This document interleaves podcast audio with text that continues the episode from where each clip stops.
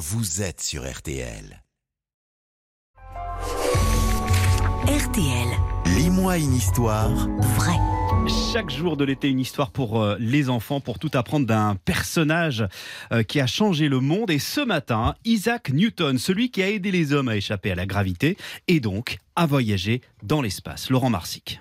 Il est un des scientifiques les plus célèbres au monde. Et sans lui, l'homme ne serait peut-être jamais allé ici, sur la Lune. Bon, en même temps, il n'a jamais construit de fusée. Il a fait par contre une découverte qui a considérablement aidé les hommes pour l'exploration spatiale. Il est connu pour sa loi sur la gravité universelle. Oula, ça a l'air bien compliqué. T'inquiète, on va t'expliquer.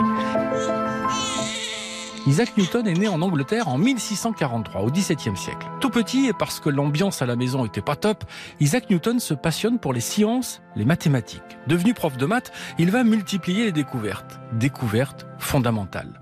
La légende raconte qu'un jour, Newton, qui était assis en dessous d'un pommier, reçut une pomme sur la tête. Il s'est alors posé cette simple question. Pourquoi la pomme tombe vers le sol au lieu de s'envoler vers le ciel? Bon, on ne sait pas trop, j'avoue, si c'est vrai ou faux, mais la légende est parfaite pour sa démonstration. Pour que la pomme soit attirée vers le bas, il faut que quelque chose l'attire. Ce quelque chose, c'est tout simplement la Terre.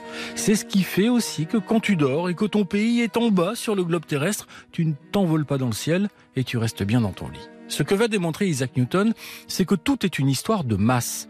Plus la masse est grande, plus la force, l'attirance est élevée. La masse, ce sont les kilos. Si on reprend l'exemple de la pomme, si on la jette vers le ciel, elle formera une courbe avant de tomber. Eh bien, imaginons la même chose avec un engin super puissant auquel on ajoute un moteur pour lui donner une vitesse horizontale.